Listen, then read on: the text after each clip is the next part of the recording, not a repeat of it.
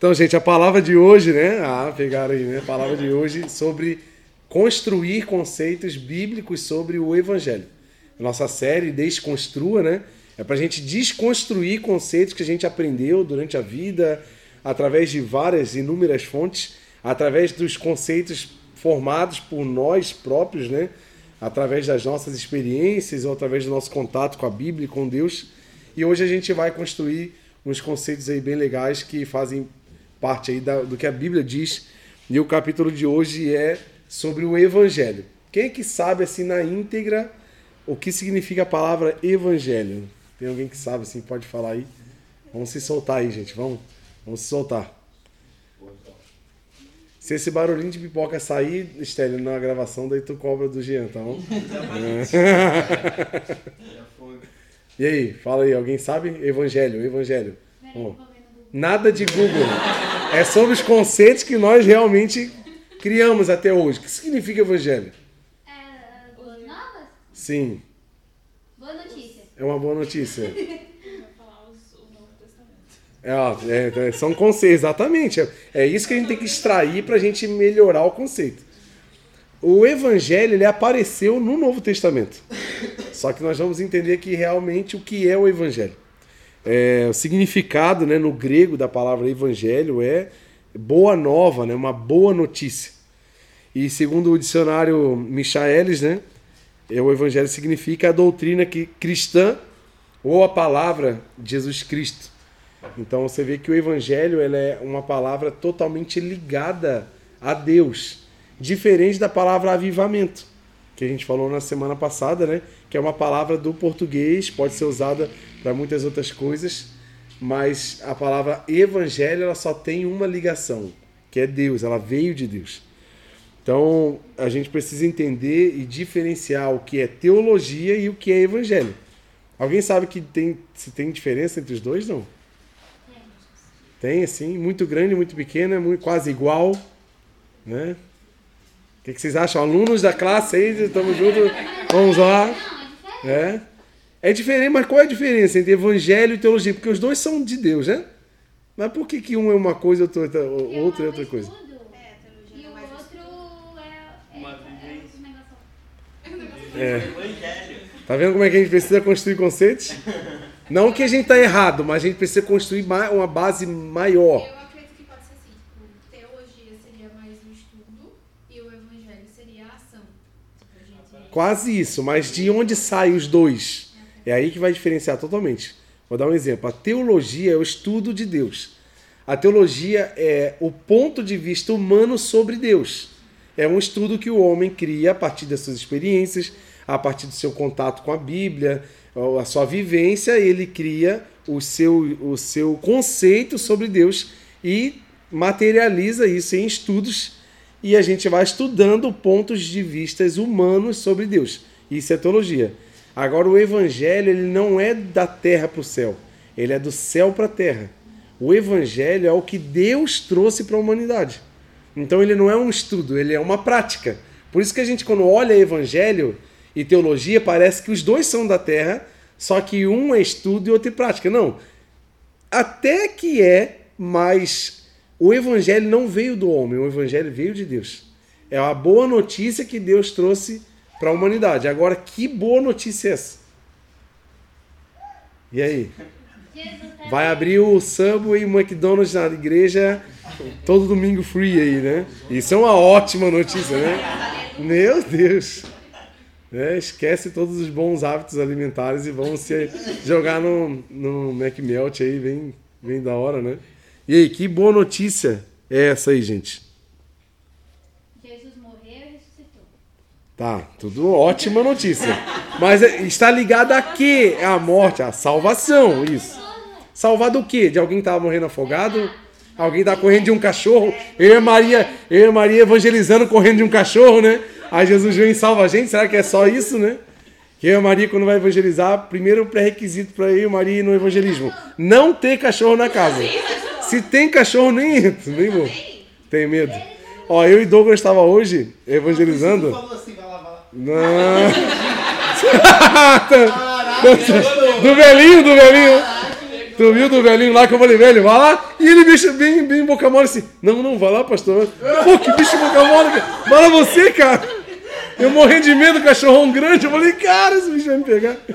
Mas tu viu que a gente chegou e o cachorro tava querendo latir? Eu falei, não, eu não vou descer essa rua. Deixa o povo pra lá, deixa. Eles vão conhecer Jesus de outro jeito, não, não através de mim, né? Mas aquele dia veio dois cachorros e era bravo, lembra? Sim, mano, aqueles da Você era... falou pra gente passar, eu fa- eu e a Maria se parar. Segura ele primeiro, depois a gente passa, né? Aí ele foi lá, passou. E a gente tava indo e tinha um cachorrinho no portão brabo, já rosnando. E eu falei, meu Deus, já lá vem esse bicho atrás de mim. Aí quando a gente passou, o cachorro se assustou com a gente e saiu correndo.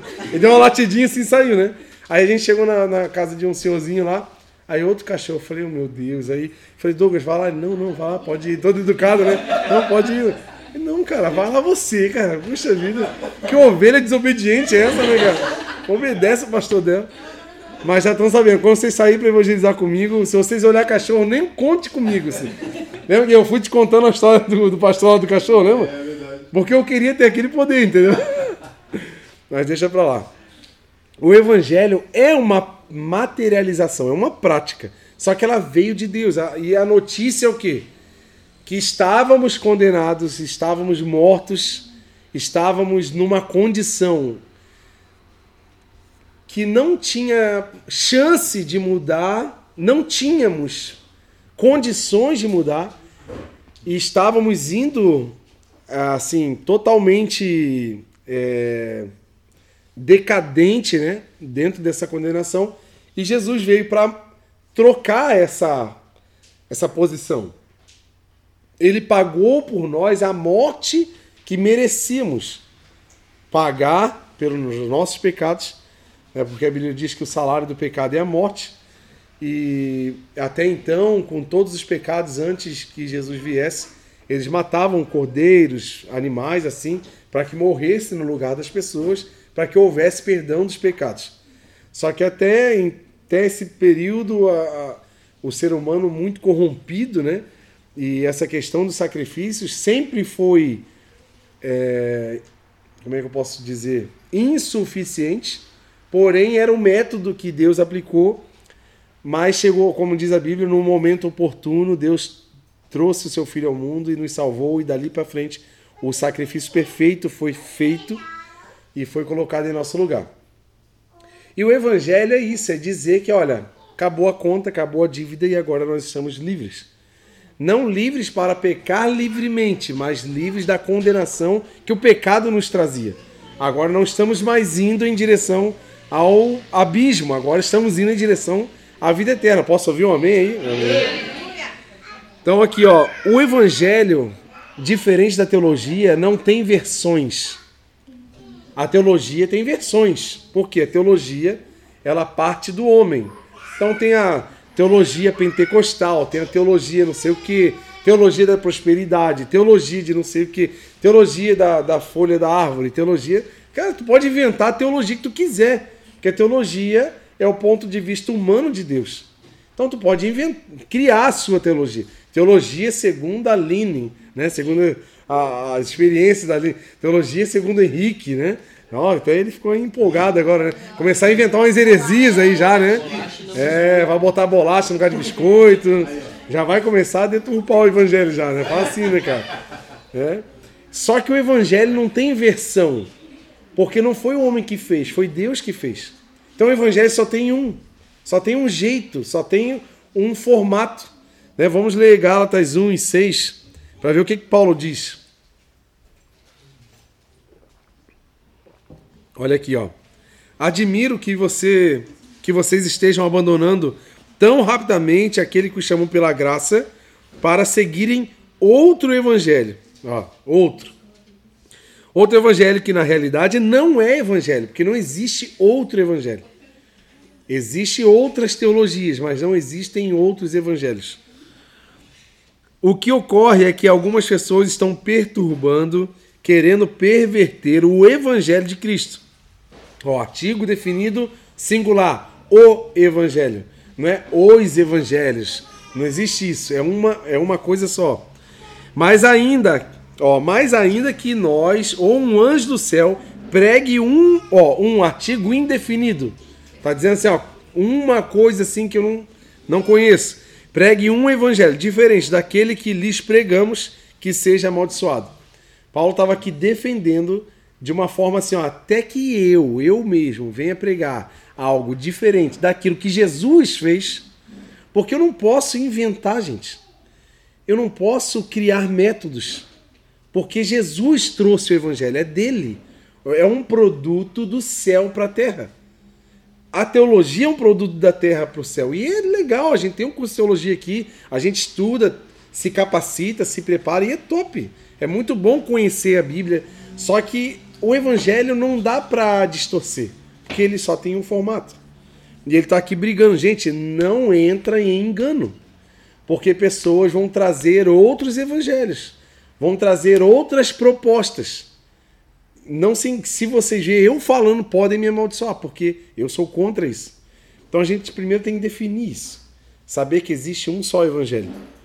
E, e o evangelho de Jesus, ele é simples. Ele é durável, né? Ele é confiável. A gente pode olhar para o evangelho com segurança, porque a fonte é Jesus. Agora, para teologias, a gente tem que cuidar, a gente tem que olhar, tem que analisar, ver qual é a fonte, qual é a vertente, por que, que a pessoa está falando ou pensando aquilo, porque teologias podem nos desviar. O evangelho puro não, o evangelho puro é uma porta para o céu que Jesus abriu. E não tem outra, outro caminho. Estão entendendo, gente? Estão entendendo que eu não estou dizendo que teologia é ruim e evangelho é bom. Não. Eu estou dizendo que o evangelho é um só. E nós precisamos entender quem, quem fez o evangelho, o que é o evangelho, para a gente crer de uma forma mais, é, mais definida. E a teologia é ótima, é muito bom, e a gente precisa estudar mesmo, mas ele tem uma diferença entre teologia e evangelho. E a gente pode dividir o evangelho em três. Eu dividi o evangelho assim, três partes, né? Eu queria que é o evangelho, o que é o evangelho, o que é viver do evangelho e que é viver o evangelho. É aqui que a gente vai trabalhar um pouquinho mais. O que, que é o Evangelho? É essa mensagem, né? Estávamos na oitava série, fazendo muita bagunça, né? faltando aula, indo para a secretaria. E é, chegou dezembro e a gente sabia que não estávamos na lista dos aprovados para o segundo grau. A gente sabia. Era garantido. Não adiantava chamar pai, não adiantava chamar mãe. Eu sabia. E simplesmente alguém me chama. Carioca, vem aqui ver. Teu nome está na lista dos aprovados. Eu não merecia. Eu fiz tudo o contrário. Mas alguém foi lá e me aprovou. Isso é o Evangelho. Essa é a notícia de eu saber que eu estava condenado. Eu sabia, cara, eu sei, cara. A gente sabe aqui, né? Não tem ninguém inocente sobre os pecados, né, gente? Todo mundo conhece a sua vida interna, os seus pensamentos, os seus sentimentos. Vocês sabem onde vocês erram, eu sei onde eu erro. E nós sabemos que esses erros, se não fosse Deus, estávamos aonde? Condenados. Num tobogã infinito para o fogo eterno. é, desse jeito. Mas veio aquele que, por um, por um amor eterno e com a sua misericórdia, nos atraiu. Isso é, o, isso é, o, é o, a bomba do Evangelho. Isso é a, a coisa incrível que o homem, homem nenhum, poderia criar. Algo assim. Então o evangelho é simples, é, é isso. E aqui, ó, estávamos condenados e mortos. Romanos 3, 23 diz: Pois todos pecaram e estão destituídos da glória de Deus. Todos. Por causa do pecado de um, trouxe condenação para todos. E todos nós pecamos. A gente fala assim: ah, a criança é inocente. Eu tenho duas crianças que não são inocentes. Né? Um de oito anos e um de seis e a de seis meses. A de seis meses está começando a. Esses dias eu, ela, eu dei a escovinha dela para ela brincar. Cara, ela amou. Ela fica assim meia hora assim olhando a escova. Meia hora. Cara, tu tira a escova assim, meio segundo. Ah! Com essa guitarria, lágrima, cara. Lágrima, lágrima. Tu dá assim a escova. Ela... Na hora. Na hora. Ela para. Gente, seis meses não deu tempo de, de assistir um tutorial no YouTube de como fazer manhã. Ela não, não aprendeu nada ainda. Mas já sabe. Por quê? A natureza pecaminosa já está dentro dela. E daqui a pouco ela vai fazer cada vez mais coisas erradas. Porque existe uma natureza nela. Então não existe esse negócio, ah, não, não peca. O pecado já está em nós. Como diz a Bíblia, já nascemos em pecado. Né? Então a gente já tem essa natureza.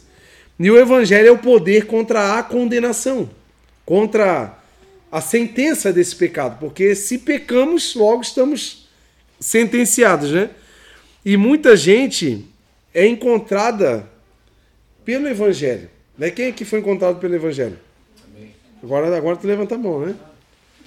Só que evangelho ele é diferente também de outra palavra muito conhecida. Evangelho não é religião. Que eu e esse, você vai concordar comigo. Agora você vai responder de, diferente. Quem aqui foi encontrado pela religião? Depois pelo evangelho? Posso dizer que sim. Eu também. Eu primeiro fui encontrado pela religião. Depois, no meio desse caminho, o evangelho apareceu e clareou o meu caminho. Então tá vendo que existe uma diferença? E tem muita gente que também mistura esses dois conceitos. O evangelho não é religião. Religião também é uma coisa criada pelo homem. Vem lá do latim uma palavra chamada religare, que é religar, como se fosse um fio que cortou e foi lá e emendou ele de novo, botou uma fita isolante, religou a comunhão entre os homens e Deus. Jesus, com o evangelho, trouxe o religare, né? Mas o homem, ele criou o religare para chegar a Deus. Só que todo mecanismo humano é falho, né? E toda igreja tem, toda igreja tem religião, mas nem todas são uma religião. É um conceito assim que a gente precisa entender. Até porque a igreja não é só a instituição na qual a gente frequenta. Eu sou uma igreja, você é uma igreja. Então, às vezes, nós, eu, essa igreja aqui, ela pode estar ligada a uma religião, mas eu não posso ser uma ter a religiosidade, ser uma bandeira religiosa. A religião ela é boa porque ela religa, mas a religião que a, o religare que vem de Deus, não o religare que parte de mim. Porque o que parte de mim é o quê? São os méritos humanos. Isso é religiosidade, não é evangelho. Estão entendendo? Se eu, pelo meu comportamento ou pelas minhas obras, pelas coisas que eu faço, eu me posiciono como apto para estar diante de Deus, isso é religião. Eu não posso vir para a igreja, fazer alguma coisa, participar de uma ação social para que eu me sinta é, merecedor da presença de Deus ou me sinta merecedor do céu. Isso é religiosidade. Isso é religiosidade. Porém, quando eu vivo isso por já estar ligado a Deus novamente, isso é evangelho. Então tem uma linha muito tênue no meio dos, dos dois, né? E aqui, ó, e, e muitas pessoas acabam se afastando do evangelho por causa da religiosidade. E muitas pessoas estão embaraçadas na religião e muito longe do evangelho. Tem pessoas que estão dentro da igreja, gente, 24 horas. São dizimistas fiéis, são ajudadores, mas é, são alimentados pela religiosidade. Tem gente que, se não fizer nada na igreja, ela não consegue ser de uma igreja. Porque não entende que eu sou uma ovelha, além de eu ser um servo, além de eu ser um ministro, além de eu ser um músico, além de eu fazer alguma coisa, eu também sou uma ovelha, ovelha é cuidada, ovelha é pastoreada. Então, você, se você tem essa dificuldade de não servir e ser servido, tu precisa entender que provavelmente tu deve estar envolvido pela religiosidade. Porque além de, ser, de servir, nós também somos ovelhas. Todos nós somos ovelhas, todos nós somos irmãos. Né? Quando eu sou, eu me sinto acima de alguém por causa de uma posição na igreja, isso também é religiosidade. Porque nós somos todos iguais, só estamos organizados em funções para que a, a instituição rode e o evangelho seja impulsionado só. Mas continuamos sendo ovelhas. E quem está ligado na religiosidade a religiosidade ela é marcada pela, pelo corporativismo, pela, por funções. Tipo assim, aquela pessoa. Ah, o pastor é intocável, ninguém consegue falar com ele. Acaba o culto, já sabe, já tá o carro lá, deu um amém, ele já. Hum, ninguém fala com ele, ninguém tem o telefone dele. É aquela coisa assim que tu consegue falar com ele uma vez no ano, ou então ele só vem para dar uma bronca. Provavelmente é um pastor voltado para a religiosidade. Ou um líder que faça isso, que não tenha contato com as pessoas, que não se sente é, ovelha o bastante para ajudar nas coisas mais básicas da igreja que uma vassoura e um microfone é a mesma coisa para ele. Isso é evangelho. Porque o evangelho é o produto de uma igreja saudável. Ela produz evangelho. Como que eu percebo se, se eu, como igreja, e a igreja que eu vivo, está vivendo o evangelho e não uma religião? Se a gente está produzindo o que Jesus produziu ao vir ao mundo. O que, que Jesus produziu ao vir ao mundo?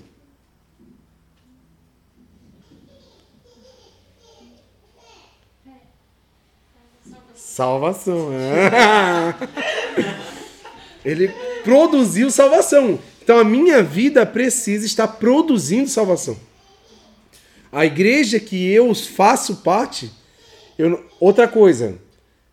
Quem vive o evangelho não fala assim, ah, a igreja deveria. Não. Se você pensa assim, é porque você não está fazendo. Isso é, uma, é um descontentamento dentro de você então, se você percebe que está faltando algo, então provavelmente aquilo também falta em você. Porque é muito fácil a gente apontar, né? Ah, não tem isso, ah, não tem. Não, peraí. Se não tem, se você está enxergando que não tem, provavelmente a resposta para aquilo está em você. Então você tem aquilo no qual você percebe que falta. Quem vive assim, vive o evangelho. Quem vive só apontando, vive uma religiosidade. Estão entendendo, gente? Amém aí? Amém. Só existe uma religião, um formato. Tiago 1 e 27. Vendo que religião é algo de Deus. Tem muita gente que às vezes prega religião contra a igreja e parece que separa. Não, eu não posso viver religião. Não, nós podemos viver religião, desde que ela ande de mão dada com o evangelho. Então olha aqui, ó. Tiago 1, 27. A religião que Deus, o nosso Pai, aceita como pura e imaculada é esta: cuidar dos órfãos e das viúvas em suas dificuldades e não se deixar corromper pelo mundo. Essa é a verdadeira religião que Deus considera como real religi religião. Estão entendendo, gente? Amém. Então, tá vendo que religião é bíblica, religião é de Deus, religião é legal, mas ela tem que produzir. Ó, religi a religião que Deus aceita como pura é aquela que produz, é aquela que dá socorro por que, que ele fala órfãos e viúvas nas suas dificuldades? Porque são pessoas que estão numa condição no qual elas não conseguem mudar. E elas estão condenadas pela vida a viver o resto da vida daquele jeito. Certo? Não parece com nós quando estávamos condenados ao pecado? Não é a mesma história? Estávamos numa condição onde nós não poderíamos mudar e ele foi. É, então, isso, a religião produz isso. Então eu preciso ver em mim, você precisa ver em você, se a minha vida na terra está produzindo salvação. Se estiver, eu estou vivendo o Evangelho. E se a, minha, se a igreja onde eu frequento, onde eu faço parte, a igreja não é um lugar para frequentar, a igreja é um lugar para fazer parte. A igreja é um projeto de Deus. A igreja não é um clube, não é um, sei lá, qualquer outra coisa. A igreja é um projeto. Um projeto que, que para produzir salvação. Então eu preciso ser uma das engrenagens para fazer com que esse motor gire e produza salvação. Eu preciso ser um parafuso. Eu preciso ser uma, uma das peças para que esse grande motor gere salvação. Por isso que estar numa igreja é melhor do que às vezes, ah, então eu não preciso de igreja porque eu posso gerar salvação. Tudo bem, tu até pode, mas tu num motor maior tu vai conseguir andar mais. Não é verdade? Tu no motor mais robusto, tu vai conseguir puxar mais peso. Tu entrar no motorzão aí do Landau 4.1, 10.30, não sei qualquer número se tu quiser inventar, né? Tu vai andar, vai puxar muito peso, vai correr muito muito rápido, vai andar longas distâncias sozinho, a tua performance vai ser um pouco menor. E, a, e o evangelho também fala de comunhão. Porque o evangelho é para salvar todos e levar todos para o céu. Então, assim, ele também está ligado à comunhão. Então, andar sozinho também não é muito evangelho. Porque o evangelho não é de andar sozinho, o evangelho é comunhão. Eu falo muito com a galera que anda mais perto de mim, que assim, ó, Jesus, ele quando veio, ele estava mais preocupado com os discípulos em andar junto do que ficar é, é, numa numa formalidade do Filho de Deus diante dos seus discípulos. Não, oh, vamos, vamos comigo. Eu estou indo numa missão, hein? Vão comigo. E no meio do caminho eles iam e faziam festa pra caramba, um monte de jantar. Quem era os convidados? As prostitutas, os, os mercenários, os, né? a galera que estava fora da sociedade. E eles iam transformando e produzindo salvação naqueles que estavam nos órfãos da viúva, né? aqueles que estavam órfãos de pai né? e desamparados, as viúvas. Isso que não é, não é somente a figura de um órfão e de uma viúva, e sim um contexto que eles vivem. Um órfão, ele está sem pai. Quantos filhos sem pai estão andando na rua aí? Sem um pai celestial? E não conhece o pai. Então, às vezes tu tem pai e mãe em casa, mas. Ou então às vezes tu não tem pai nem na tua identidade. Mas dentro de você tem um, uma assinatura escrito Deus. É. Design inteligente, dá uma pesquisadinha sobre isso. Tu vai ver que tem muito Deus, muito mais Deus do que tu imagina na tua vida. Então vamos lá. E a gente vê mais uma vez, né, que a religião ela é algo que vai do homem para Deus, mas se ela estiver ligada ao evangelho, ela virá com Deus para os homens. E nada do homem, gente. Por que, que a religião, se não for ligada ao evangelho que vem de cima, ela vai ser deturpada por quê? Porque uma, uma religiosidade, uma religião humana, ela, ela cria mecanismos humanos para chegar até Deus. Não sei se você já viu em, em alguma, alguns lugares onde você só consegue chegar a Deus a partir de alguma coisa. De algum. De alguma. É, tem que ter algum passo, alguma coisa para. Senão, não. Tem que pagar tanto. Não existe. Exatamente. Mas isso, quem produz isso? É o evangelho ou a religiosidade? Tá entendendo? Porque o evangelho não, não tem mecanismo. Olha o que, que Timóteo, 1 Timóteo 2 fala. Pois há um só Deus e um só mediador entre Deus e os homens, o homem Cristo Jesus, o qual se entregou a si mesmo como um resgate por todos. Esse foi o testemunho dado em seu próprio tempo. Só tem um único. E o que, que ele trouxe? A salvação. Ele falou assim: ó, Vinde a mim os que estão fracos, sobrecarregados, eu os aliviarei. Esse é o discurso de Jesus. Busque ao Senhor, confesse seus pecados e você encontrará misericórdia. Simples assim. Ele não tinha nenhum mecanismo. E sempre que você vê um mecanismo, sempre que você vê algo para você chegar mais próximo de Deus, algum passo que seja muito humano, não é evangelho. Porque não foi nós. Não fomos nós que fizemos essa ligação. Foi ele. Estão entendendo? Sim.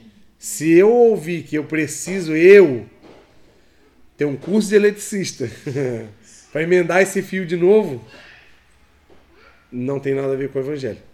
Tem a ver com rudimentos humanos. Tem a ver com qualquer coisa menos Jesus. E isso é um perigo, gente. Porque tem muita gente sendo enganada por isso. Vivendo outros evangelhos. Porque nós humanos somos muito visual, né? A gente é muito assim. é, a gente precisa meio que materializar algumas coisas pra gente acreditar, né? Então, quando um homem, até com uma boa intenção, querendo fazer com que as pessoas creiam mais em Deus, eles criam alguns métodos para você. Ó, leva aqui um tijolinho, leva aqui um negocinho para você.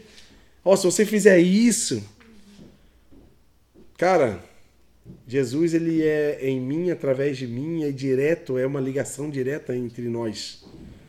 Não tem como mediar isso, não tem recursos humanos, não tem mecanismo que mude essa ligação. Ele veio e ligou e acabou.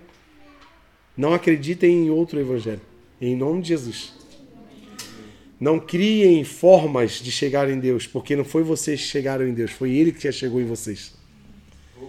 Então não, não, não se culpem às vezes, sabe? É, por que, que eu tô falando isso? Porque a gente às vezes é, passa por momentos e às vezes a gente erra em algumas áreas, aí a gente vai orar, a gente fica com aquele peso, a gente fala, pode. Ah, para Deus me ouvir, eu vou ter que fazer tal coisa. Ah, para. Ah, eu me sinto assim. Cara, o sangue de Cristo foi derramado para que perdoasse todo o pecado.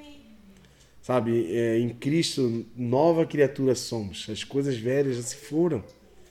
E é crer, a chave disso tudo é crer ne- nele. E não a gente fazer alguma coisa, não a gente ter uma roupa apropriada para orar. Como eu já ouvi, gente, ó, para Deus ouvir, tô só com manga comprida e calça comprida para orar de noite. Se você estiver com pijama meio curto, Deus nem te ouve. Gente, Coitado das mulheres. né? Não, sabe, a gente não, não pode criar mecanismos. Sabe, Deus está em nós, já está. Deus estava olhando para a gente quando estávamos lá perdidos. Ele nos amou ainda que fomos pecadores. Ele, nós o amamos porque ele nos amou primeiro. A gente estava assim, ó, perdido, cara, ocupado com os nossos pecados. Ele veio e mudou. Sabe? Então não tem alguma coisa que eu faça. Não tem método. Ah, cinco passos para você chamar a atenção de Deus. Se não é uma preguiça. Eu faria assim até um, dois passos. No terceiro já não ia mais. Porque é complicado, né? Então, vocês estão entendendo, gente, que o evangelho é isso, amém? Aí? Fechou? Fechou? Segunda coisa, viver do evangelho. Aí é que está uma questão bem, bem interessante. Muito diferente do que as pessoas pensam, alguns pensam. Viver do evangelho não é sobreviver do evangelho. Não é você ser sustentado pelo evangelho. Ah, eu vou viver do evangelho. A Bíblia diz que o justo viverá da fé. Então eu vou ficar aqui é, esperando o sol brilhar na minha pele, eu vou ser alimentado e o oxigênio entrará no meu estômago como um frango assado. Eu vou ser alimentado pelas ordens espirituais, porque o justo vive pela fé e o evangelho me sustentará. Não, gente. Viver do evangelho é um pouco diferente. É, não tem muito a ver com isso. Se você aprendeu isso, assim, vamos sentar aqui na série Desconstrua e vamos construir um conceito diferente. Viver do evangelho não é ser abastecido por, pelo evangelho. Não é você abandonar o seu trabalho e viver da igreja. Não é você viver, virar um missionário. Isso não é viver do evangelho. É muito, um pouco diferente. Viver do evangelho não está ligado a criar qualquer mecanismo financeiro para que você seja sustentado por isso. Não existe viver do evangelho dessa forma. Não deixe ninguém enganar você sobre isso. Viver do evangelho está ligado a, a entender essa condição que eu estou falando desde o início. Cara, eu só estou vivo por causa do evangelho. Isso é viver do evangelho. Nós já estamos vivendo do evangelho. Eu vivo por causa do evangelho. Eu estou aqui por causa do evangelho. E viver do evangelho vai um pouco além. Vamos, ver- vamos ler Tito 3. Esse texto aqui é um dos mais lindos da Bíblia para mim.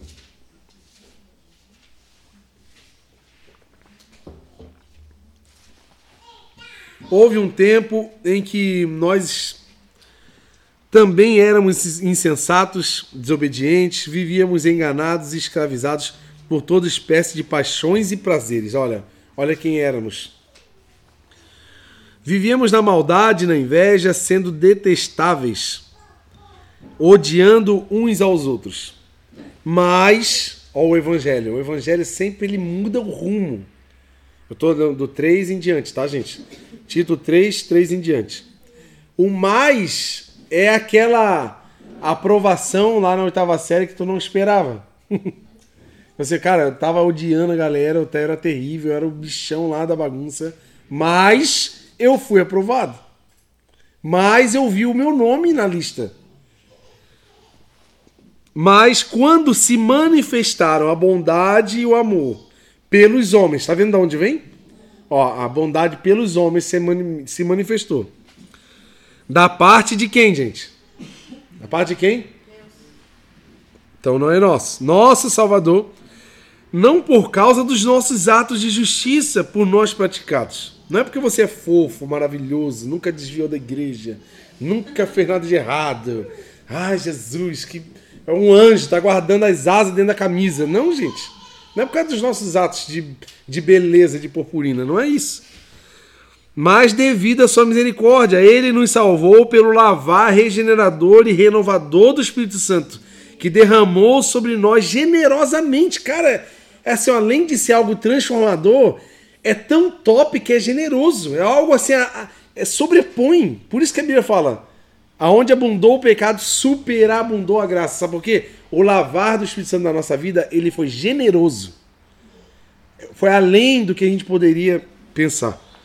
Por meio de Jesus Cristo, nosso Salvador. Ele o fez a fim de que, justificados pela graça, nos tornemos seus herdeiros, tendo esperança na vida eterna. Sem isso, nós não tínhamos nem esperança. Sabe aquela pessoa que sim, já está indo para a condenação e já, já sabe que vai dar ruim. Então, assim, ó, já que eu estou todo zoado, eu vou, vou me zoar cada vez mais. Não tinha esperança. Agora, a partir disso, nós temos a esperança. E não é uma esperança assim, ó. Ah, será que eu vou pro céu? Ah, será que Deus já me salva? Não. A esperança é assim, ó. Quando acabar esse tempo aqui, eu estarei lá com Ele. Essa é a esperança do cristão. É uma esperança certa. É esperar. Não é só ter uma chance que vai acontecer, não. Eu sei que vai. É por isso que a gente canta, né? Porque ele vive, eu posso crer num amanhã. Eu posso crer, porque eu sei que o amanhã eu estarei com ele, ou aqui ou lá. Tu crê assim também, não? Meu Deus, né? Coisa boa, né? Vontade de vir, ô Jesus, vem logo aí, já vamos acabar com esse negócio aí, já vamos pra festa agora, boda do cordeiro e jantar, Jesus servindo a negada, vamos comer, negada, eita! Vai ser muito top, cara, meu Deus. Nós temos uma herança eterna, gente. Tem muita gente aqui que gostaria de ser filho do Silvio Santos, gente. Ia ser top, né, cara? Ah, olha, alguns perrengues aí que nós estamos passando, nós não íamos passar, hein? É? Comprar muito biscoito, é isso aí. Ia- eu ia fazer uma campanha contra bolachas. Ia fazer assim, ó, chamar a negada toda na rua, fazer greve, isso aí. Se a gente fosse filho de algumas pessoas, né? Mas ser filho de alguém é uma chance única na vida. Já viu aqueles memes de uma criança assim, meio cabreiro assim, né? Eu nasci aonde? Pum, Brasil. Ele, aham, Brasil, né? Vamos mandar um um memezinho assim. Tipo isso, é uma chance só tu teve de vir e você já veio e já era. Não tem outra chance de ter vindo numa família melhor. É essa e deu, aceita que dói menos. Né? Não tem pra onde correr. Eu, eu tive esse conflito quando eu era adolescente. Pô, eu queria ser europeu, é mais chique, né, cara? Eu queria ser canadense. Pô, brasileiro, cara. Tupiniquim, né, cara? Pô, esse negócio aí. Mas só que quando a gente entende os propósitos de Deus, a gente vê que, cara, obrigado, Senhor, pelo país que você me botou. Obrigado pela, por ter me dado a vida e me dado a oportunidade de viver e de falar do teu nome. Fica muito mais leve quando a gente entende o evangelho, né? E, e é, uma, e, e é uma chance só de nascer filho de rico, filho de alguém, filho, né? Agora eu sou filho da, da Esté e do João e estamos aí, né, cara? Estamos aí 36 anos vivendo essa vida aí, vivendo para Jesus. E só que nós temos que entender que nós somos filhos daquele que criou os céus e o universo. E nós temos um. E todo filho tem direito a uma herança. E essa herança é eterna, gente. Essa herança é inabalável, ela é generosa, ela, é, ela, é, ela extrapola todos os padrões humanos e do universo. É uma herança que eu sei que eu vou abraçar. Eu sei que ela vai chegar até mim. Vamos ler em Romanos 8 e 15. Diz assim, ó: Pois vocês não receberam um espírito que os escravize para novamente temer. Tá vendo? A religiosidade é escravidão. É temer, é ter medo dos outros, ter medo das coisas, ter medo de Deus. Nós não precisamos mais ter medo.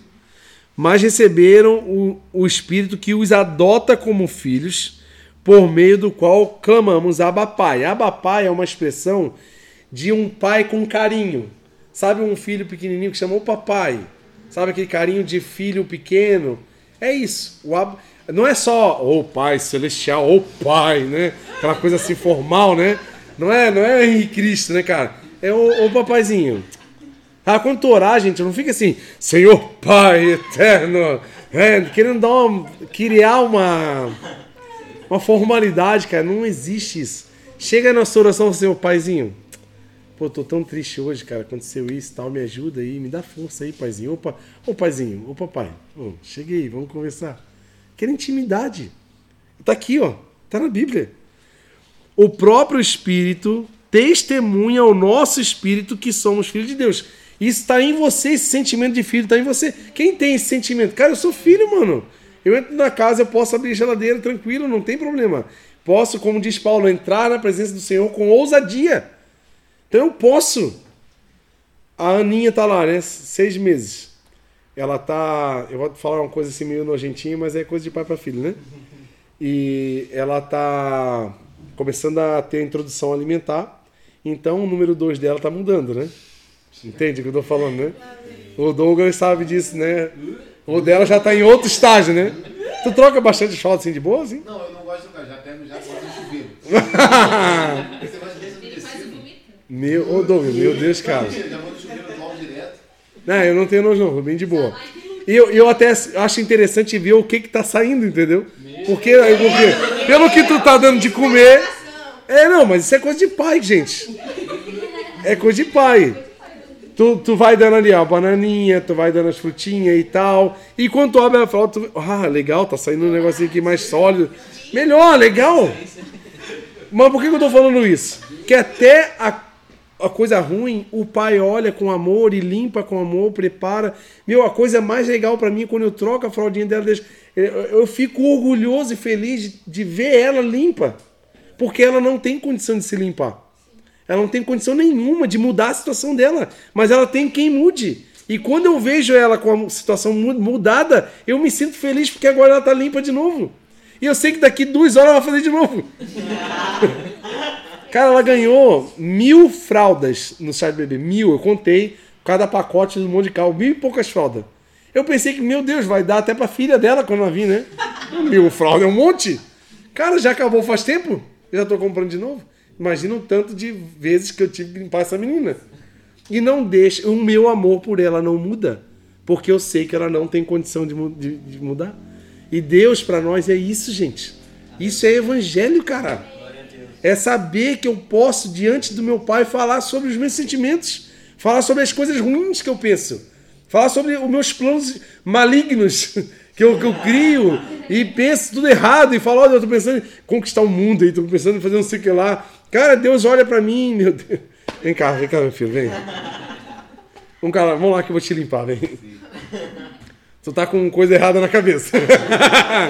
É? Tu botar uma fralda aí na tua cabeça aí, né? É assim, gente. Lê-se umedecido. Chama o Douglas pra botar no chuveiro lá. É assim, né?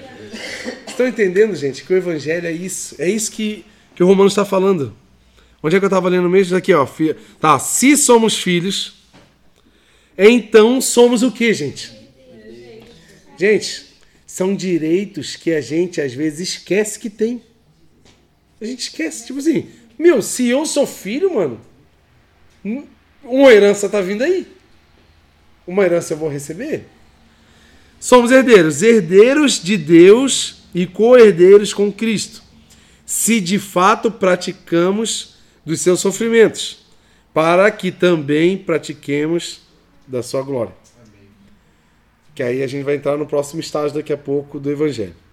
Então é disso que o evangelho é isso que o evangelho produz em nós, esse desfrutar, esse saber, cara, eu sou filho, mano. O evangelho fez isso comigo. O evangelho transformou a minha situação. Eu preciso entrar com mais ousadia, né? E não é pelas nossas forças, não é pela tua atitude, não é pelo que tu faz, e nunca vai ser. Tu pode se tornar a pessoa que mais leu a Bíblia vezes da vida inteira. Pode ser a pessoa que sobe e desce essa rampa aqui da igreja de joelho. Pode fazer o que tu quiser, mano. Não vai mudar porque tu vai continuar sendo filho. Filho. O filho é amado. O filho é aquele que está preso na cadeia e a mãe vai lá visitar o filho. Por quê? Porque ela ama ele. Porque ela tem aquele apego, aquele, aquele, aquele impulsionar do amor que leva ela até lá para falar com o filho. Isso é amor de pai para filho. Romanos 8,31, lá na frente. Que diremos, pois, diante dessas coisas? Se Deus é por nós, quem será contra nós? Sabe por quê?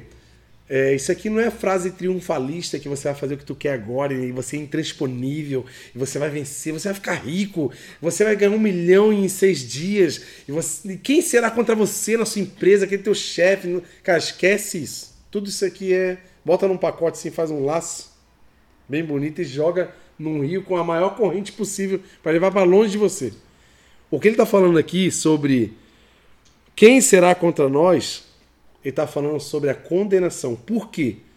Mesmo depois que o evangelho veio ao mundo, o diabo, por ele ser um mentiroso, por ele ser um enganador, por ele tentar roubar, matar e destruir os conceitos que temos sobre o evangelho verdadeiro, ele vai estar sempre tentando enganar, sempre tentando de novo nos acusar, sempre jogando as coisas na nossa cara, sempre tentando diminuir, sempre tentando nos aplaudir quando somos fofinhos espirituais e achando que agora eu sou alguma coisa, porque eu faço alguma coisa. Que o diabo não é só aquele ruim, né, de, de rabo vermelho, ah, aquela coisa feia, não.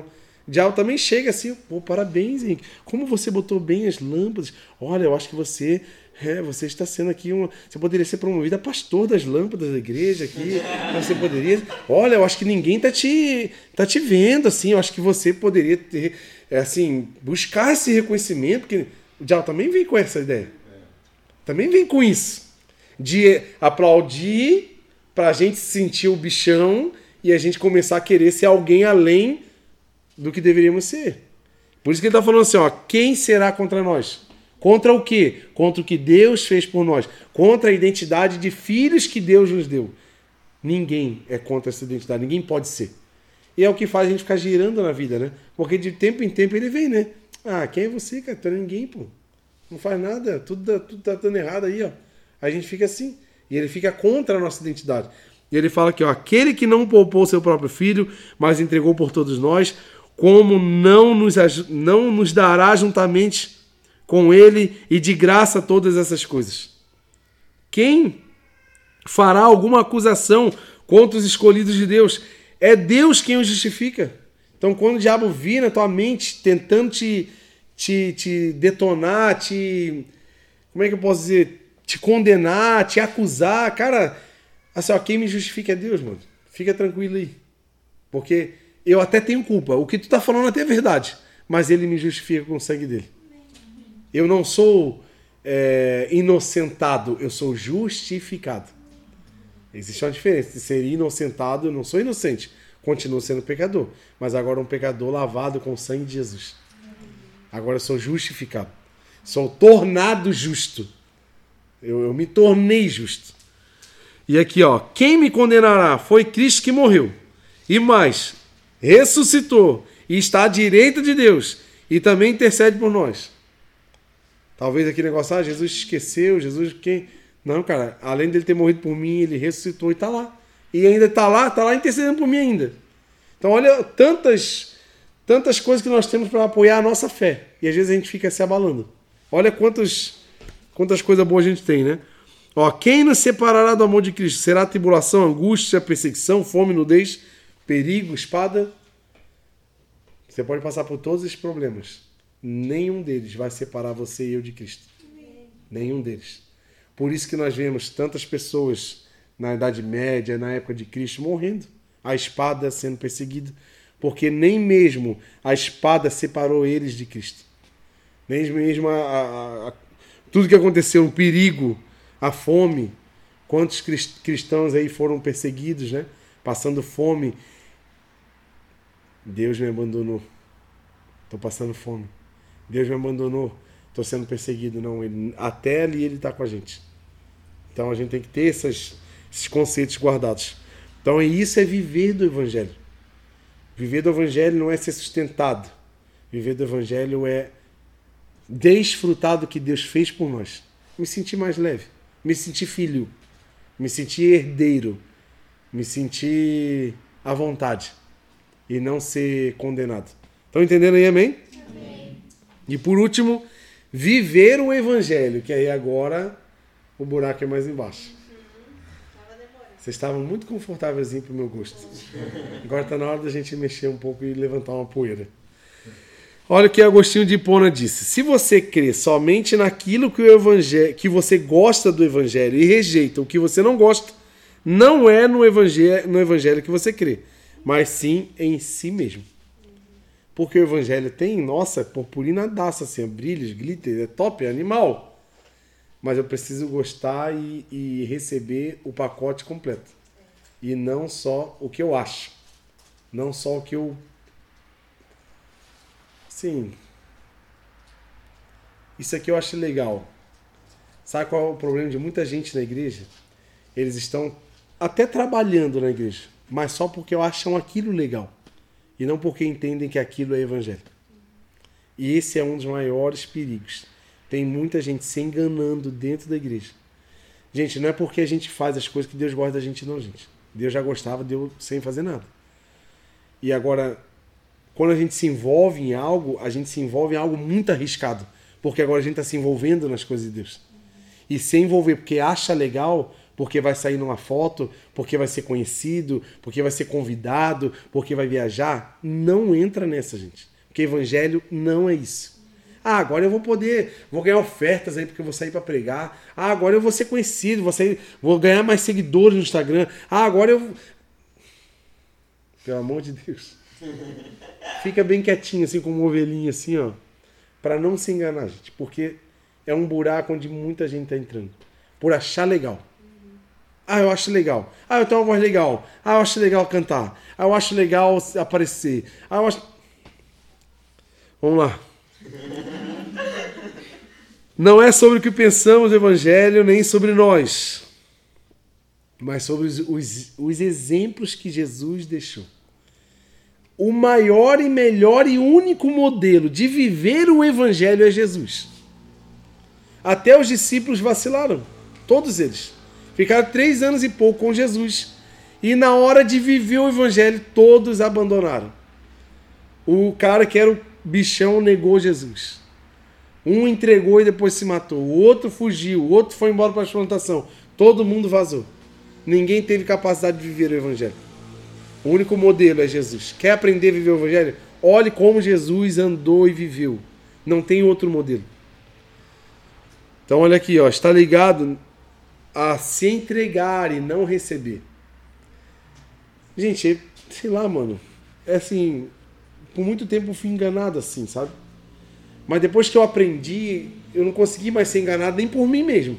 Porque uma das pessoas que mais engana a gente é nós mesmos. A gente cria conceito distorcido. E a gente leva aquilo como verdade e vai embora, né? É igual o cara que é, não gosta de perguntar onde é que é a cidade, tá viajando, né? Ah, vamos tocar aqui. O cara tá 200 quilômetros deslocado da, de lá. Não, eu tô indo, eu tô. Não, eu conheço que eu já passei aqui por essa. Tá lá 200 quilômetros de distância. Ah, porque não foi humilde para perguntar lá no posto de gasolina. Para onde é que é essa cidade? É para cá, tá bom. E a gente tá assim, ó, seguindo num rumo todo fora. Vocês concordam comigo que o evangelho não teve ganho nenhum para aquele que trouxe o evangelho? O que, que Jesus ganhou, gente? Fala para mim. Nada, né? Ganhou humilhação, chibatada, ganhou socos, chutes, ganhou rejeição, ganhou muitas, ganhou uma cova. Ele não ganhou nada, gente. Humanamente falando, o que que ele ganhou trazendo o evangelho? Nada. E o que que a gente pensa sobre o evangelho? Ficar rico. Não, vou na igreja, campanha 7 quinta-feira da vitória financeira, meu Deus. Da glória! Jesus, estou precisando aí. Hum, vão lá que até a sétima Jesus vai me promover na empresa, aleluia. Né? A gente usa o evangelho para ganhar, gente. Mano, que mentira que a gente criou na, na nossa vida. Vou lá para melhorar o meu casamento, meu Deus. Meu marido vai voltar para a igreja, porque eu estou indo para a igreja. Meu marido vai, vai parar de beber, meu marido vai parar de fazer isso. Ah, minha mulher vai parar. Meu filho vai voltar para casa. Gente, o evangelho não é isso. O evangelho não é sobre ganhos. O evangelho é sobre perda. Pergunte para aquele que trouxe o evangelho. Se não é sobre perda. E a gente acha que o evangelho é ganho. O evangelho, viver o evangelho está ligado à entrega. De muitas coisas. Uma delas é entregar a notícia. Viver o evangelho é ser um jornaleiro da época antiga. Sabe aquele jornaleiro que passava e jogava jornalzinho assim? É ser esse. Ser um carteiro. O que leva ao evangelho. Viver o evangelho. Se eu e você não estamos levando o evangelho para ninguém, eu não estou vivendo o evangelho. Talvez eu consiga. São dois estágios do evangelho. Viver do evangelho, que é isso que eu falei agora, é de você desfrutar de tudo isso, desfrutar de tudo que aconteceu, de tudo que Jesus fez. É o primeiro estágio, é aquele encontro com Deus. Agora, viver o evangelho, mano, é outro nível. Cara, é tu participar do evangelho. E a, a, a correnteza do evangelho, ela vai num sentido diferente daqueles conceitos que a gente cria durante a vida. A, a ordem que Deus nos deu, Marcos 16, 15, é um, é um. Como é que a gente fala? É um texto áureo do Evangelho. Olha aqui, ó. E disse-lhes: vão pelo mundo todo e preguem o Evangelho a todas as pessoas. Isso aqui é o primeiro passo de viver o Evangelho. Viver o Evangelho é você estar entregando o Evangelho para pessoas. Agora, o que é entregar o Evangelho? É só vir subir no púlpito e cantar? Faz parte? Faz. Mas não pode se resumir em, em um momento, em uma escala, em, em uma coisa obrigatória. Ah, o Douglas é o líder do evangelismo, ele marcou lá o evangelismo tal dia. Tri- 364 dias do ano tu não evangelizou. Um você foi porque teve um momento feito para que você fizesse. A gente vive muito, a gente se rasteja no evangelho, gente. A gente vive um evangelho pobre, barato, muito ralo e muito raso. Porque viver o evangelho é obedecer a essa ordem do Senhor. A gente tem uma ordem dada por Jesus, né? Após sua morte. Vão e falem isso para todo mundo. É uma frase linda, todo mundo conhece. Quem aqui nunca ouviu essa frase? Vamos para todo mundo e prega o evangelho. Quem aqui nunca ouviu? Ninguém, né? Todo mundo, parece que é tipo Salmo 23, Senhor, meu pastor, não volta lá. Todo mundo sabe. Mas viver o evangelho não é só saber, gente. Viver o evangelho é viver o evangelho. É produzir o evangelho. Não é aqui, ó. É aqui, ó. Tá entendendo? Quando Deus amou o mundo de tal maneira, ele não ficou assim. Oh, tadinho dos humanos. Vão morrer. O fogo eterno queimará o cabelinho deles. A pele vai ficar tudo pururuca.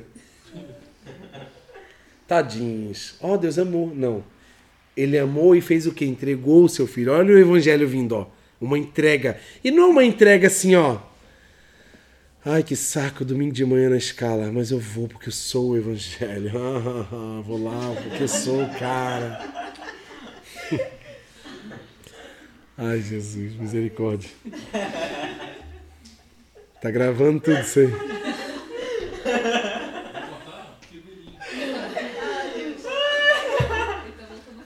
E não é triste isso, gente? Não, mas não há vontade de chorar, gente.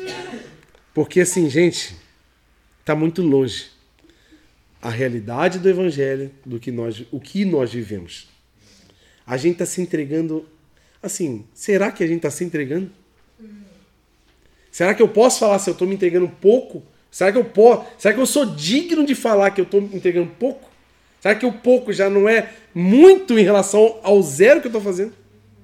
Agora eu não estou aqui, por isso que é complicado um pastor pregar uma palavra dessa, que parece que eu estou chamando para trabalhar na igreja. Esquece.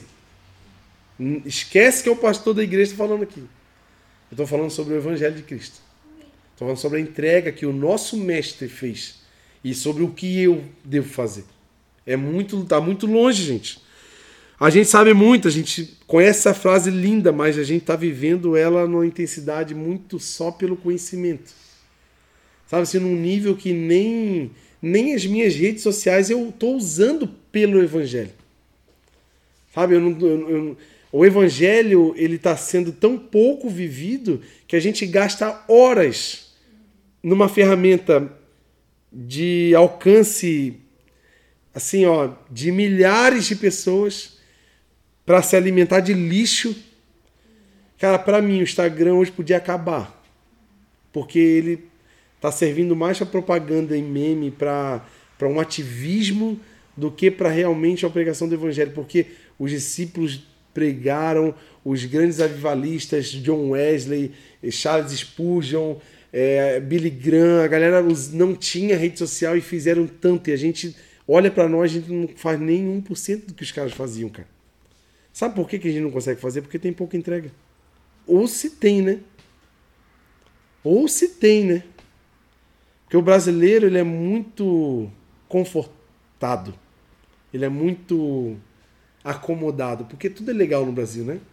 A gente não tem não tem muito BO, não tem muito cataclisma, não tem guerra, não tem perseguição, tem nada. No máximo, tá em São Paulo, um pombo vai, cair no- vai cagar no teu ombro, assim, né? né? Sei lá. Qual é o problema do brasileiro em relação ao evangelho? Aí alguns que vivem bastante o evangelho quer ficar brigando na internet, né? Arrumando briguinha e querer convencer todo mundo de uma verdade que ele criou. A outra metade dos brasileiros estão acomodados assistindo o evangelho. É triste, gente. Nós éramos para estar muito longe. E não é porque falta um som novo na igreja, não é porque falta uma luz, não é porque falta um ar-condicionado, porque no avivamento lá que a gente falou do País de Gales, ele pregava na hora do almoço da galera. E 100 mil pessoas aceitaram Jesus. Então não é sobre ter recursos, é sobre viver o Evangelho. Porque o Evangelho não é, não é o que você tem para entregar. Não é o que você tem de recurso. É você utilizar um recurso que já tem pronto. E viver ele de verdade. Aí o Evangelho vai acontecer. Tipo os americanos, né? Que tem os melhores, tudo e Olha a Europa, gente, as grandes igrejas a a Europa é o berço do evangelho, grandes igrejas se tornaram baladas, se tornaram salões de festa porque não tem mais não tem mais quem frequente, não tem mais crente, gente. Estão alugando o prédio. Porque deixaram a vida ocupar eles. E gente, o que mais tem lá fora é ocupação. Deus não quer pessoas disponíveis, porque a vida da gente ela é, ela é atarefada. Deus quer pessoas dispostas. Dispostas a perder uma noite de sono para uma geração que vai entrar aqui nessa igreja. Fala, Jeová. Gente disposta a não ter dinheiro para comer uma pizza, mas trazer coisas, recursos para dar alimento àqueles que não têm nenhum almoço para comer. A disposição ela vai além da disponibilidade. E o evangelho é sobre isso. Deus não estava assim desocupado. Ah, tô tão à toa, tô com tédio aqui no universo, meu Senhor. Oh, um planeta precisando de salvação. Vai lá, Jesus, eu escolho você. Pokémon, né? Jogar uma Pokébola e resolve o problema. Não. Não foi assim, gente. Ele olhou e se disponibilizou, ele se dispôs. Estava disposto a nos salvar. E a disposição, ela sobrepõe a disponibilidade. Que às vezes a gente tá tão ocupado, ou então tá, a gente tá tão à toa que a gente fica entediado. Quem é que sente preguiça de não fazer nada? Às vezes, quando eu tô tão sem fazer nada, eu fico cansado, gente. Nossa, que canseiro, meu. Quem tu vê? Fiz nada. É, Mas é assim. O fazer nada também cansa gente. Então aqui, ó, Deus fez você e eu com propósito. Eu prego isso aqui já há um ano nessa igreja. Sobre quem nós somos em Deus. Nós somos parte do propósito de salvação da, da terra. Eu carrego um elemento na minha vida que faz parte do propósito de salvação para essa cidade. Você carrega, você carrega, todos nós carregamos. E nós unidos montamos uma grande máquina de salvação que vai sobrepor os pecados dessa cidade. Esse é, esse é o plano, esse é o propósito. Agora a gente precisa enxergar isso. Olha o que o Romanos 10 diz. Romanos 10, 13. Esse aqui é um dos versículos que, que move a minha vida na missão. Olha aqui que loucura. Porque todo aquele que invocar o nome do Senhor será salvo. Então todo aquele que invocar, ó, tá vendo que não tem mecanismo humano? Aí ele faz uma pergunta. Como, pois, invocarão aqueles que não creram? Como é que o pessoal vai invocar o nome do Senhor se elas não conhecem? Se elas não sabem quem invocar, se elas não creem em Deus. Ó, e como crerão naquele que naquele de quem nunca ouviram falar? Como ouvirão se não houver quem pregue? E como pregarão se não forem enviados? Está vendo que existe uma cadeia, existe uma sequência para que o evangelho seja propagado. O evangelho veio, todo aquele, né? Todo aquele que nele cria não pereça mais, tem a vida eterna, vai ser salvo. Aquele que não crer será condenado. Então, para que eu creia, eu preciso conhecer. Para que eu conheça, conheça, eu preciso ouvir. Para eu ouvir, alguém tem que falar. Para eu falar, alguém tem que me enviar. Então, tá vendo que é uma cadeia? Então, nem sempre todos nós seremos pregadores de palestra, de tribuna, de púlpito. Mas nós seremos aqueles que enviam. Nós seremos aqueles que patrocinam, nós seremos aqueles que estão ajudando, estão ligando um cabo, estão, estão limpando o chão, estão, estão preparando o ambiente, está favorecendo um conforto para que pessoas, mais pessoas, possam ouvir e crer e, e clamar o nome do Senhor. Então, a propagação do Evangelho é, essa, é, é esse mecanismo celestial que promove o Evangelho. Não é algo montado a partir do meu olhar, mas é esse aqui, ó. Como que o pessoal aqui vai saber de Jesus? Se eu não for lá? Ah, mas eu tenho vergonha. Eu não sei falar. Vai junto. Ah, mas eu não posso, eu estou trabalhando. O que que precisa para isso acontecer? O que que eu posso fazer? Sabe? Assim acontece o evangelho. Vamos trocar a, a palavra igreja por evangelho. Como que o evangelho vai alcançar as comunidades? Não é igreja, é o evangelho. É dentro desse mecanismo aqui, ó. Eles só vão, eles, todos eles serão salvos se clamar o nome do Senhor. Mas como que eles vão crer se eles não sabem nada sobre Deus? Vocês nem, nem sabem quem é Deus. Alguém tem que ir. Agora, como que vão?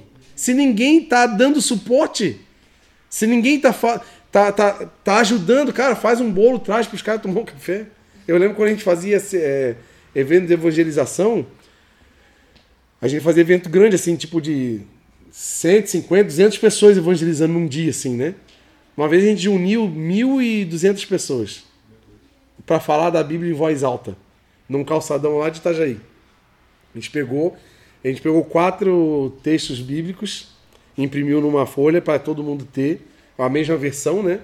Aí a gente tinha uma plaquinha assim, com número 1, um, número 2, aí outra plaquinha número 3, número 4. Aí a gente ia andando, parava, eu tinha uma buzina naquela de, de spray, né? Pá, buzinava e todo mundo parava. Daí eu levantava a plaquinha, todo mundo via qual era o, os versículos que a gente lia, aí eu apertava a buzina de novo e todo mundo lia o mesmo versículo. Ah, 1.200 pessoas lendo o mesmo versículo.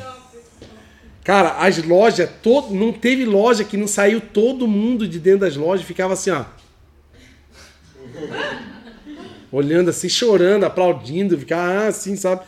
Só que teve dia, esse dia eu tinha 1.200 comigo. Teve um dia que era eu e aquele, o Estevam. Eu passava nas lojas, na época da pandemia, eu passava nas lojas e escrevia uma, uma faixa assim, vai ficar tudo bem. Aí eu passava na frente da Casa Bahia, vai ficar tudo bem, família! Todo mundo... É só eu e aquele, o Estevam. Porque não é sobre ter multidão perto da gente, é sobre viver o evangelho de verdade. É sobre saber a urgência que é o evangelho. Sabe quem consegue viver o evangelho, gente? É quem tem esse senso de urgência. Não dá para ser amanhã, não dá para ser quando eu tô descansado, não dá para ser quando eu tiver dinheiro, não dá para ser quando eu for casado. É agora o evangelho, ou é agora ou nunca mais. Estão entendendo, gente? Então não se empolgue com números, não se empolgue com pessoas, se empolgue com o que você recebeu e com o que você tem para entregar. O evangelho é basicamente isso. Então olha lá. Romanos 10, 30, 10 já, já li para vocês, Romanos 10, né? Então o evangelho, gente, é sobre entrega, sobre perda. Olha o que Mateus 16, 24 diz.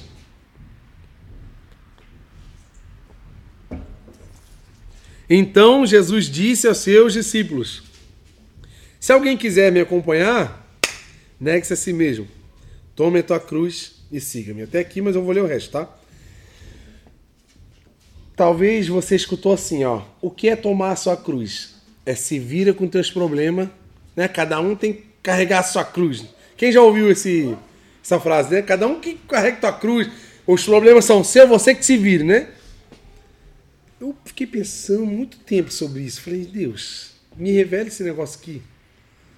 E eu tenho uma percepção um pouco diferente sobre isso. Quando Jesus fala assim, ó, negue-se a si mesmo. Então ele está falando assim, ó, não é mais sobre as suas vontades, não é mais sobre o seu sucesso, não é mais sobre o seu conforto. Porque Jesus saiu do conforto da sua glória eterna para tirar a gente da lama e nos colocar no conforto, não foi assim? Então ele, o ne- negar-se a si mesmo, começou nele. Tomar a sua cruz. Deixa eu perguntar uma coisa para vocês.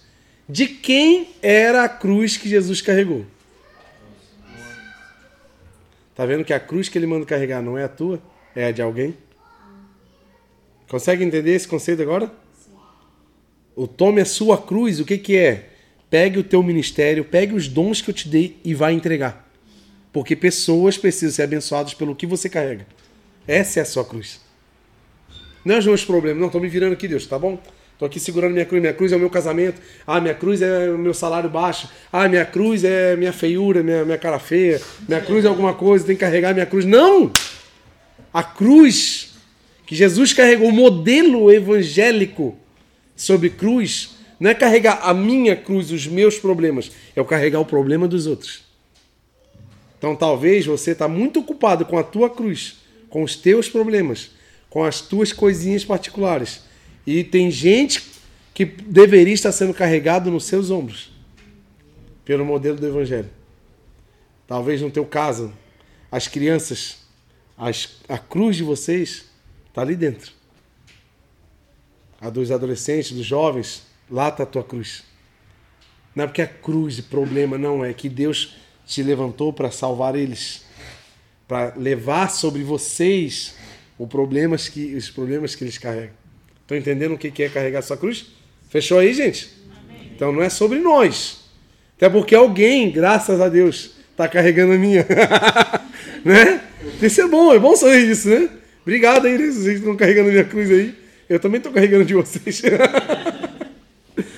Ó, então olha aqui, ó. Aí ele termina essa frase assim, ó. Pois quem quiser salvar a sua vida a perderá, mas quem perder a sua vida por minha causa a encontrará.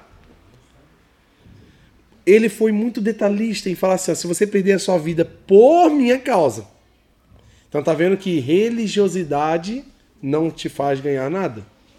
Tem muita gente se matando na igreja, dando tudo que tem o que não tem, se morrendo, porque construindo a coroa. Não, tô aqui construindo minha coroa, cara. Ei, lá no céu vai ter que ter uma empilhadeira para carregar minha coroa, vai estar com tanto, tanta joia, tantos brilhantes que não vai dar nem para botar na minha cabeça. Olha o que eu faço, olha como eu me entrego, olha. Não, é por causa daquele que criou o evangelho. Você está no molde do evangelho? Você também vai perder tanto quanto o religioso. Mas você vai ganhar a sua vida. Pode ter certeza. Você acredita nisso aí, não? E aqui para finalizar, sinais de que você e eu estamos vivendo o evangelho. Quero que você guarde isso na tua cabeça, no teu coração. Alguns sinais aqui, ó. Se você vive pensando mais nos outros do que em você. isso é um sinal de evangelho.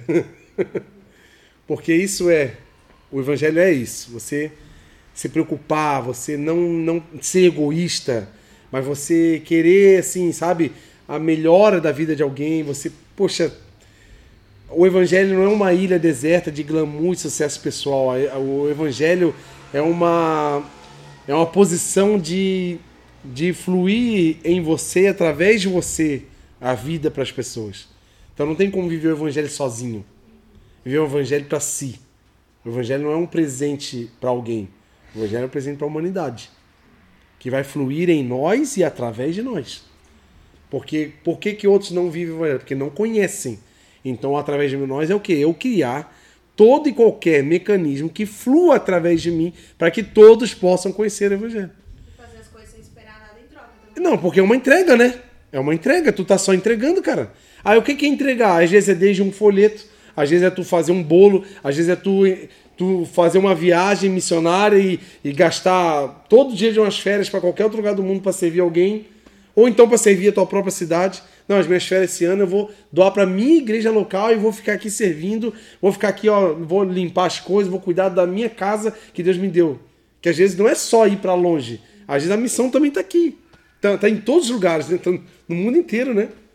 Então a gente tem que ter essa noção de necessidade. Ó, outra coisa, quando você anda na rua, se pega assim, pensando como tu pregaria para aquelas pessoas que estão lá naquela fila do banco, ou então uma saída de escola. Meu Deus, como é que eu ia falar para Jesus para essa galera toda ali? Gente, isso é a chama do evangelho em você. Se tu sente isso, é que tá queimando dentro de você. Isso São bons sinais. Eu lembro que eu morava é, às costas da minha casa, a minha área de serviço era de frente para uma escola, tinha mil alunos. Eu fiquei mais ou menos uns quatro meses orando. Deus, me dá um- uma forma para eu levar esses, essa molecada toda para Jesus aí. Eu, como é que eu conseguiria ir lá? E eu fiquei assim orando quatro meses. Uns quatro meses mais ou menos. Eu ia assim, durante a semana, alguns dias, não vou falar todo dia, que é muito romântico, né? Todo dia eu ia lá, né? Eu não, é- não sou tão anjinho assim, né? Mas assim, várias vezes eu ia e ficava assim, meu Deus, gente. Até um dia que Deus me deu uma oportunidade de pregar lá dentro daquela escola. No dia que eu preguei, 360 adolescentes aceitaram Jesus. Coisa de doido, assim. Deus me botou lá dentro. E ali foi só o primeiro. Eu fui em umas cinco escolas da cidade. E mais de mil pessoas aceitaram Jesus em um espaço assim, de uns três meses. E dessas mil, umas 360 já estavam frequentando a igreja comigo toda terça-feira, vindo. E como é que era o culto que a gente fazia? A Keila tinha o Estevão muito pequenininho, muito arteiro, que não dava para segurar. Ela ficava em casa com ele dentro de uma jaula para aguentar ele lá dentro, né? E era eu e um violãozinho. Eu cantava uma música e pregava para eles. Era isso, não tinha luz, não tinha nada, não tinha música, não tinha nada. Era eu, era uma mesa de ping-pong e eu- deu.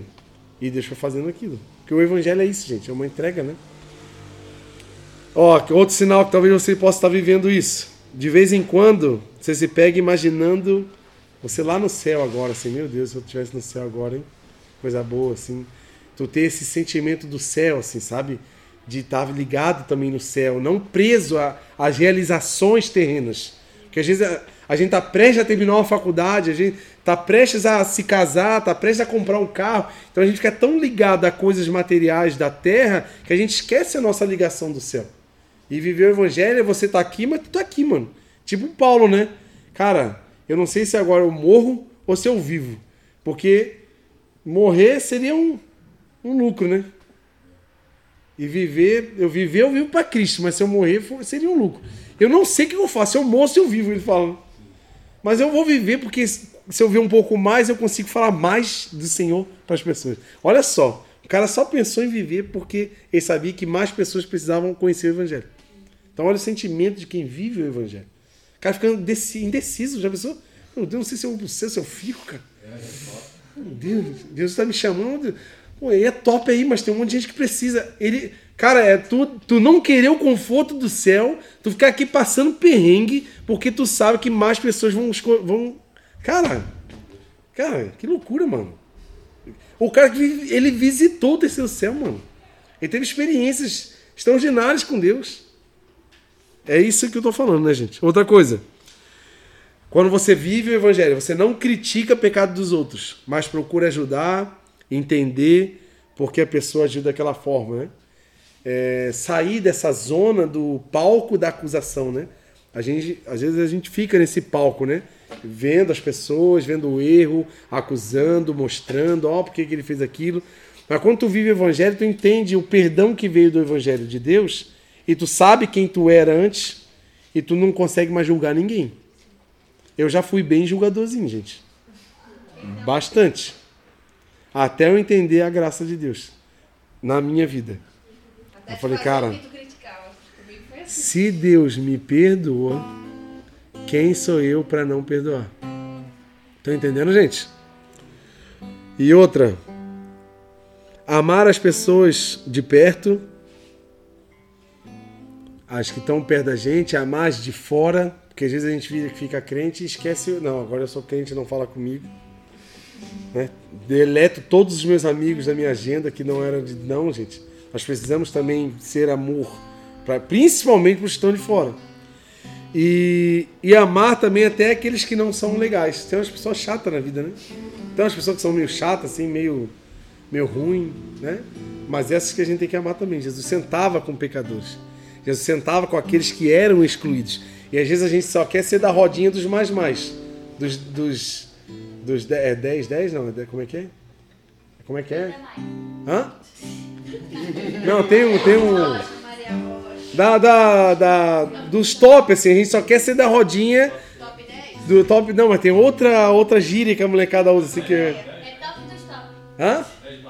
É, tipo, mas tem um nome diferente que eles usam pra esse, essa gíria. Agora eu não tô conseguindo. É tipo isso. Nós estamos ficando velhos. Nós estamos quase indo pro. Não, deixa quieto. vamos lá. E por último, vamos ficar de pé, gente. Aquele que vive o evangelho, ele anda leve, livre da condenação. Aquele que vive o evangelho, ele não se condena mais, ele não se julga mais, ele não perde tempo com essas coisas. Ele simplesmente está andando leve. Sabe por quê? Ele sabe com toda certeza do que Deus fez por ele.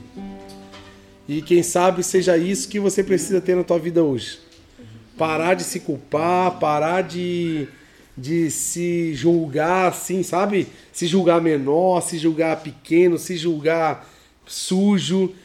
Gente, Jesus nos libertou para que de fato fôssemos livres.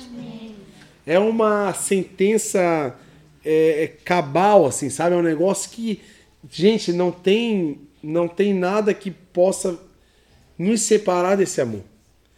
E às vezes alguns desânimos que vêm na nossa vida é porque a gente acha que Deus não ama tanta gente.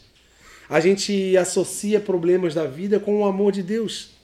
A gente associa fases da vida com a presença de Deus. Poxa, eu estou numa má fase da minha vida, algumas decepções, algumas perdas. Ah, é porque Deus não me ama tanto mais, então eu vou fazer alguma coisa para chamar a atenção dele. Não, a vida também tem problemas, a vida também tem decepções, tem coisas que não vão dar certo.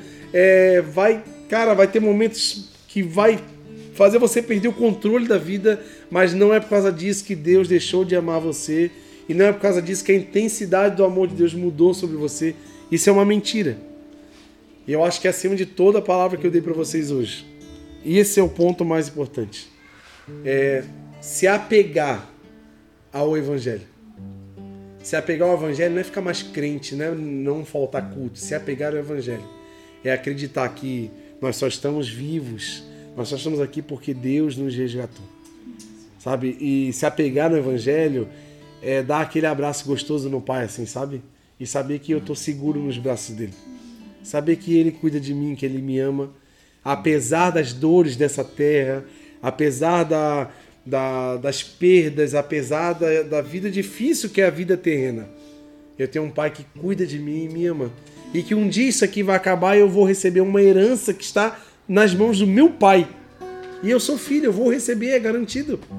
Sabe, há um tempo, a Bíblia diz que esse tempo que estamos passando de desgaste, de problema, não se compara com a glória eterna que há de vir quando Cristo for revelado. Sabe, então os dias difíceis, eles são para serem vividos com o olhar da- na esperança da salvação, na esperança da, da, da boa notícia e não gastar tempo com as dificuldades, mas desfrutar da bondade.